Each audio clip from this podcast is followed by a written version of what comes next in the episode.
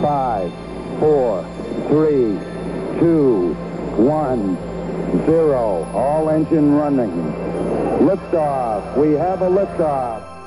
Bendiciones mis hermanos, hemos estado revisando bastante podcast acerca del rejuvenecer y me ha visto, o me ha oído mejor dicho, eh, recalcar la benevolencia del Señor. Y la verdad es que podríamos estar eh, horas y horas eh, recuperando vivencias, primero personales, acerca de lo bueno que ha sido Dios, como también muchos versículos, mucha historia de la Escritura donde Dios siempre, siempre se está mostrando benevolente. Y hay una historia en particular que a mí me gusta mucho y es, es la historia de tres árboles. Cada uno de ellos tenía un sueño eh, uno de ellos, el primero, quería ser un cofre, quería convertirse en un cofre y él decía ese árbol, yo cuando deje de ser árbol y, me transformen en algo, yo me gustaría que yo ser un cofre y tener los tesoros más grandes de la tierra en mí. Y el segundo árbol que estaba al lado, él quería hacer un barco. Dijo, no, a mí me gustaría hacer un barco y, que me naveguen reyes y que, y que sobre mí esté gente importante. Eso me gustaría hacer. Y el tercero decía, mm, bueno, yo también me gustaría hacer algo especial, me gustaría que tal vez me bañaran en oro, eh, me gustaría que hacer algo tan valioso y que me cargaran como, como, como cargan el arca, han visto el arca, me gustaría que me cargaran a mí así también.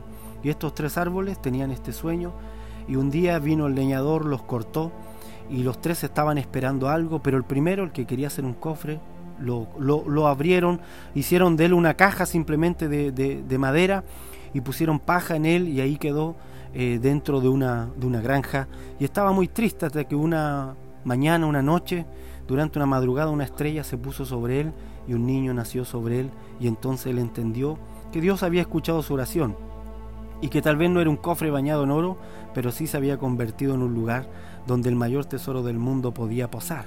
Y Jesucristo estaba ahí naciendo sobre esta cajita de, de madera en un pesebre.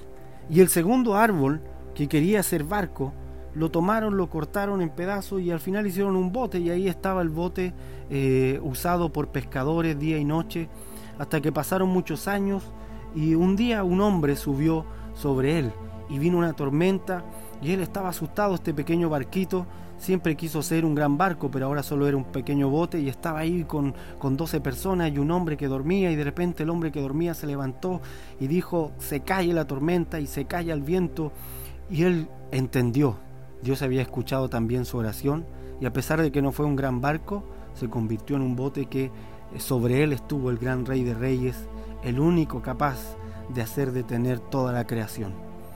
Y el tercero que quería ser bañado en oro y que quería que algún momento alguien lo cargara como el arca, ahí estuvo esperando, lo cortaron en parte y ahí estuvo esperando por muchos años. Y, el mo venía sobre él y él dijo, no, yo nunca voy a cumplir lo que soñé, nadie escuchó mi oración.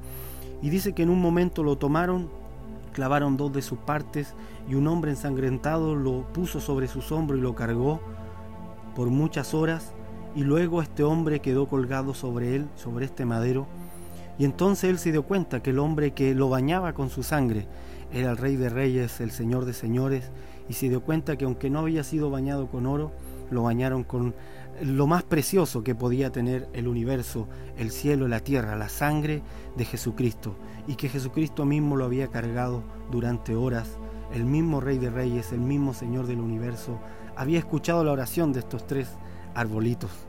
Y quise recordar esta historia hoy día, mis hermanos, porque así funciona la benevolencia del Señor. Dice Miqueas 5:2, pero tú Belén Éfrata, pequeña para estar entre las familias de Judá, de ti me saldrá el que será Señor en Israel, y, su y sus salidas son desde el principio, desde los días de la eternidad. La benevolencia del Señor es tan maravillosa que no solo opera en un momento, él recuerda cada cosa que le hemos pedido. Él recuerda cada cosa que Él ha puesto como un sueño en nuestro corazón. Y no tengas temor. Y que no se apague tu fe. Y no caduques. Y no envejezcas ni jubiles en tus sueños. Sino que cree que el Señor, todo lo que ha puesto en en tu corazón, que ha venido de Él, se cumplirá. Por eso el Salmo 103, 17 dice, Mas la misericordia de Jehová es desde la eternidad y hasta la eternidad, sobre los que le temen, y su justicia sobre los hijos de los hijos, sobre los que guardan su pacto y los que se acuerdan de sus mandamientos para ponerlos por obras. Estábamos hablando del Salmo 103, Y ahora continuamos con este 17-18, con estos versículos en donde David nos dice, su misericordia no solo es para ahora, es desde la eternidad y hasta la eternidad, sobre los que le temen y sobre los hijos de los hijos. O sea, es una misericordia que va a continuar en el tiempo, persiguiéndote como un sabueso que persigue su presa, así la misericordia del Señor te va a perseguir. Así que hermano, recuerda esto y rejuvenece. Rejuvenece este día si estás cansado, rejuvenece este día si estás agobiado en su misericordia. Nos vemos el próximo podcast. Sea muy bendecido.